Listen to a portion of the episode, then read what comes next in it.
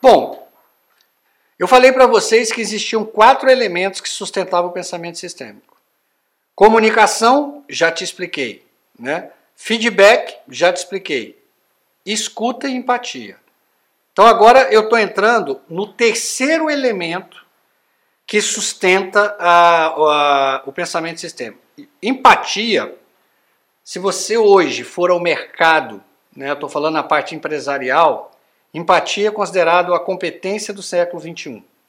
É, basta você ver os, no Fórum Econômico, os grandes debates, empatia é uma competência. Agora, olha a complexidade. Empatia, ela é um elemento da consciência social, que é considerada uma das cinco competências da aprendizagem socioemocional. Então, ela já seria uma competência dentro de outra. A, consci a consciência social é uma competência dentro da autogestão. Então, eu estou falando de uma competência dentro de outra competência e de outra competência. Eu vou te dizer uma coisa. Eu conheci na minha jornada pouquíssimas pessoas que sabiam o que era empatia. Apesar que empatia é considerado a, a competência do século XXI. A maioria das pessoas, quando eu pergunto o que é empatia, viram para mim e falam, eu sei o que, que é. É me colocar no lugar do outro. Isso não é empatia. Isso nunca foi empatia. Então eu vou te explicar o que é empatia, por quê?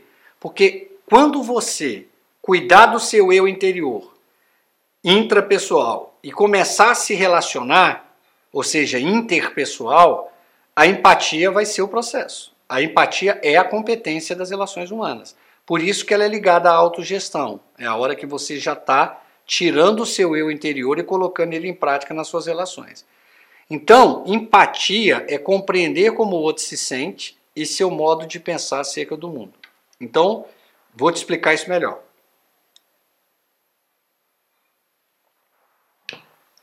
Empatia, você vai agora voltar para a aula do universo das emoções.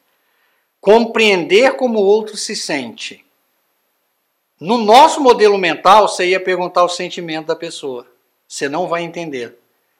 O segredo da empatia não está no sentimento, está na emoção. Você quer construir empatia com uma criança? Pede para ela descrever o que ela está sentindo fisicamente. O adulto, às vezes, também. Às vezes eu estou conversando com uma pessoa, como eu sei que o meu modelo mental, se eu perguntar o que, que você está sentindo, ele vai falar raiva, ele vai falar é, mágoa. Às vezes, mágoa para mim e para você são, são conceitos totalmente diferentes.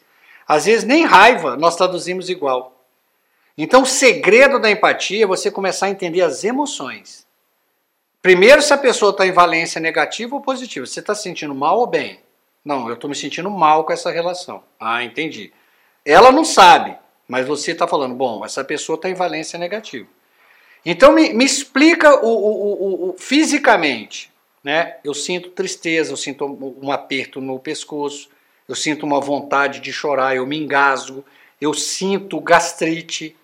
E você está lendo o corpo. Porque agora, a hora que ela botar o sentimento você vai começar a entender se o que ela, o sentimento que ela dá bate com o seu. Porque às vezes não bate. Entendeu? Às vezes não bate. Às vezes o sentimento que você deu àquela orquestra fisiológica não é igual. E aí você começa a entender o mundo. Por exemplo, eu começo a entender a empatia, exercer empatia, a hora que eu entendo a orquestra fisiológica primeiro. Bom, no meu caso, eu pensaria, isso não iria despertar em mim uma, é, essa orquestra fisiológica negativa. Isso não é um sentimento negativo. Então a pessoa vai, ah, porque a pessoa é agressiva, tem uma linguagem corporal assim. Para mim isso é normal, às vezes. Para mim, por exemplo, isso é uma linguagem de mercado. Às vezes é uma pessoa que vem de uma superproteção tão grande que quando ela chega no mercado, ela é, é aquela pessoa que você tem que pisar em ovos o tempo inteiro. Então, para ela, aquilo é uma agressão. Para você, não. Só não. Na verdade, o problema aqui eu já entendi o que, que é. A pessoa deve ter sido super protegida. Mas eu entendi isso quando eu tentei, eu coloquei ela para me explicar a orquestra fisiológica dela. Bom, então agora eu vou entender o modelo mental, porque o modelo mental ele traz tudo gravado no cubo. O modelo mental é uma informação que ela traz a orquestra fisiológica gravada para aquela cena, o nome que ela dá, que pode não ser igual ao meu, o que ela tem que pensar, por exemplo, ah, esse é um grosso, isso é uma pessoa agressiva. Eu estou do lado e falo, não, para mim isso não é uma pessoa grossa, isso é uma pessoa objetiva. Por exemplo, esses dias eu vi uma pessoa, eu fui uh, ao médico, de que um aluno me indicou, eu adorei ele. E ele me falou, eu não gosto dele porque eu achei ele muito seco. Porque pessoas acham que médico é terapeuta. O cara é objetivo. Ele entra lá e não tem conversa. Ele te pergunta as coisas que ele tem que perguntar, ele te examina e dispensa. Agora, a pessoa ela gosta do médico que fica três horas, duas horas conversando, né? Dá aquele abraço, é todo. Gente, eu entendi. Para ele, aquela pessoa, o médico era um processo terapêutico. Para mim, não. Quanto mais objetivo, melhor o médico. Você vê modelos mentais. Eu adorei o médico, achei ele extremamente educado.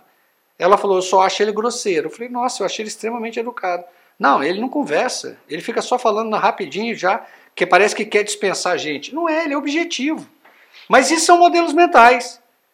Então eu li pela minha orquestra fisiológica da pessoa que o que ela chama de é, é, é, secura, uma pessoa antipática, eu chamo de objetivo. Poxa, a pessoa está trabalhando. Ela, eu entrei ali para um objetivo, ela, ela resolveu o objetivo. Eu não entrei ali para fazer amizade. Mas são modelos mentais, não estou dizendo que eu estou certo. Então eu entendi que aquela pessoa, ela pensa que é, uma consulta médica tem que envolver um processo terapêutico. Tem que ter um laço de amizade, tem que contar a história da infância, tem que rir, tem que tomar café. Eu não vejo assim. Então eu consegui me colocar no lugar dela. Porque, gente, é, é, se colocar no lugar do outro é mudar de fisicamente de lugar. Se eu não tivesse entendido o que ela estava querendo dizer, eu jamais entenderia. Eu jamais entenderia essa pessoa, porque eu, todas as vezes que eu me colocasse no lugar dela, eu ia falar: essa pessoa é doida. O médico é excelente. Ela que não que, que quer terapia. Não, eu entendi que ela gosta, né? Ela, ela, ela uma pessoa tem uma carência muito grande. Ela gosta desse jeito, até por uma questão cultural da região dela. Ela acha que, que aquele, aquele conceito de médico que em casa, que ficava duas horas conversando, isso mudou. Então eu entendi por que, que ela, muitas vezes, tinha uma má avaliação dos médicos. Eu fiz uma empatia. Eu me coloquei no lugar dela depois que eu entendi como é que as emoções, os sentimentos e o pensamento dela funcionavam. Então, lembrando que o modelo mental, eu, eu só posso exercer empatia depois que eu interpretei o cubo do modelo mental. E aquele cubo, o que, que eu falei para vocês? Que emoções você sente, que nome que você dá, sentimentos, o que, que você pensa e o mais difícil, os vínculos entre outros modelos mentais. Por exemplo, mas eu não entendi, Ivan, os vínculos. O modelo mental, ele traz mensagens subliminares, que eu expliquei para vocês. O modelo mental ele não atua sozinho. Então, para mim, meu modelo mental de uma consulta é uma coisa extremamente focada, que eu entro, descrevo o meu problema, sou examinado, recebo uma receita e acabou. O vínculo que aquela pessoa gravou de uma receita é totalmente diferente. Eu entro, tomo café, como pão de queijo, fico sabendo da vida pessoal do médico, conto toda a minha vida pessoal para ele, a gente dá risada, depois eu falo, e eu recebo uma receita. Não é o meu modelo mental. Então você vê, o modelo mental da, da questão que estava em jogo era uma consulta, que para mim é uma coisa e para ela é outra. Então, se eu me coloco no lugar dela com o meu modelo mental, eu vou achar o quê? Eu vou julgá-la como uma pessoa carente, uma pessoa é, é, prolixa. A hora que eu entendi que ela vem de uma cultura que ela vem de, um, de, um, de uma cadeia hereditária, né, de que, que o normal era médico em casa, ficar horas e horas tomando café. Ela vem dessa cultura. Então, para ela, uma consulta é uma coisa e para mim é outra. Isso é exercer empatia.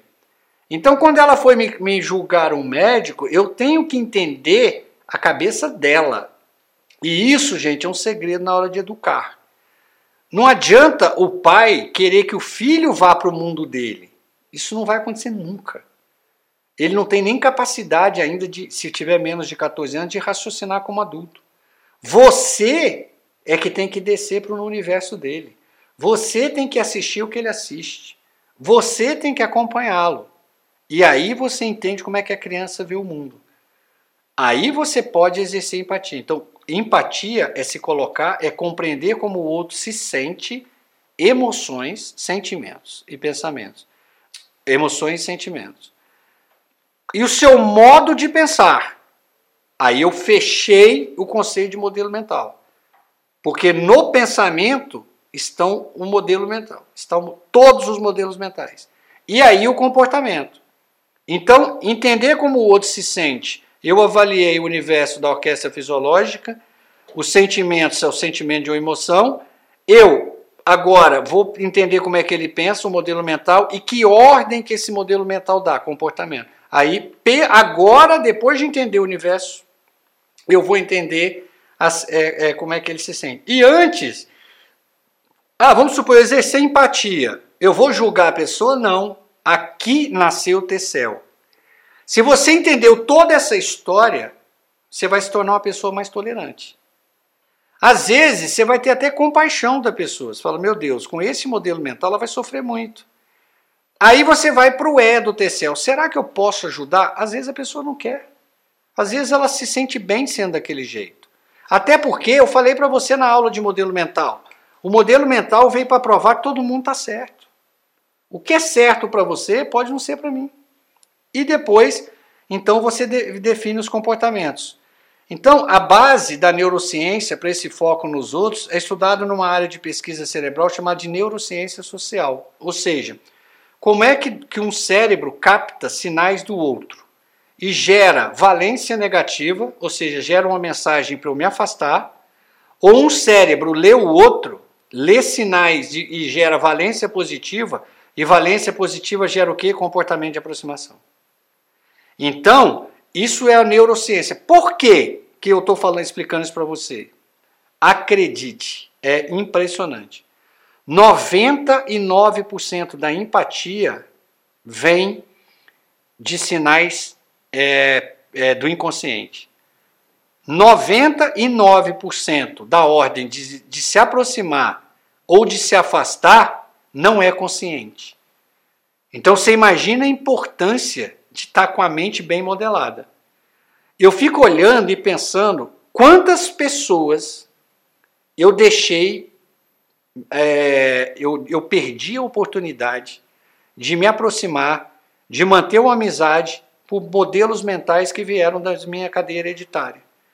Às vezes você já está tão é, modelado para preconceito que, na verdade, quando o seu cérebro capta sinais interpessoais na outra pessoa, que no seu modelo mental são pessoas ruins, te dá uma ordem, se afasta dessa pessoa. E nada mais era do que um preconceito da sua, da sua cadeira hereditária. É nessa hora a cor, o tipo de roupa, tatuagem, barba disso, religião tal, ideologia tal, tudo pode estar modelado. Então você se torna uma pessoa pré-conceituosa. E isso, 99% desses sinais são captados de forma subliminar. Então, esse campo ilumina os circuitos envolvidos na interação. E que circuitos são esses, Ivan? Neurônio espelho. Os neurônios espelho, existe uma rede de neurônios que fazem esse papel. É como se eu me enxergasse em você. Então, como eu me vejo em você, 99% dessa captação é feita no nível inconsciente. Então, como eu me vejo meus valores através de sinais, porque muitos valores são passados por sinais interpessoais, pela forma que a pessoa se veste, pela linguagem dela, por adereços que ela usa, por tatuagem que ela tem, ela está te dando um sinal interpessoal. Esse campo é chamado de neurônio espelho, porque é uma rede de neurônios que se vê no outro. Então, na hora que eu me vejo em você, eu recebo uma valência positiva, ou seja, disparo uma orquestra fisiológica de emoções positivas em mim, que vai gerar sentimentos que vinculados à valência positiva, vai disparar pensamentos vinculados a, e vai gerar o que? Um comportamento de aproximação. Então eu vou me aproximar de você porque eu me vi em você. Da mesma forma, se eu tiver modelado contra a forma que você vive, por absurdo preconceito da minha cadeia hereditária, eu vou receber uma ordem do meu cérebro, se afasta. Vai gerar valência negativa em mim. Agora você imagina o que é trabalhar empatia de maneira profunda. Quantas pessoas são sabotadas na vida, gente, na carreira? Porque você está tão modelado para ter preconceito e você cai como chefe dessa pessoa. Quantas pessoas tão, sofrem bullying por esse processo? Então, é, um dos principais circuitos são os neurônios espelhos, que são ativados em nosso cérebro com base no que a gente vê na outra pessoa. Bom, agora vem um segredo. Pouca gente é, domina que empatia tem níveis. Existem três níveis de empatia: existe a empatia cognitiva, existe a empatia emocional e empatia afetuosa. A empatia afetuosa, a ciência cognitiva chama ela de preocupação empática. Tá? Então é muito normal, quando você estiver aprofundando a literatura, a cognitiva emocional você vai encontrar sempre assim, mas a empatia afetuosa, dependendo do autor, quando ele tem uma tendência mais de neurociência, uma tendência mais acadêmica, ele vai chamar de preocupação empática. Né? Então vamos lá. A, a, o que, que é empatia cognitiva? Você compreende como a outra pessoa enxerga o mundo, você tenta entender o modelo mental dela, como pensa a respeito dele e compreende suas perspectivas e modelos mentais. Mais ou menos isso. Eu entendi o que você sente, eu entendi como é que você enxerga o mundo, mas eu não consigo sentir nada por você. Muito comum no nosso dia a dia com pessoas que a gente não conhece. Você está na fila da lotérica. A pessoa ali, aquela fila está demorando, a pessoa fala, poxa, perdi minha avó. Você vai ter uma crise de choro no meio da lotérica, né? Meu Deus, você perdeu sua avó, abraça o cara começa a chorar.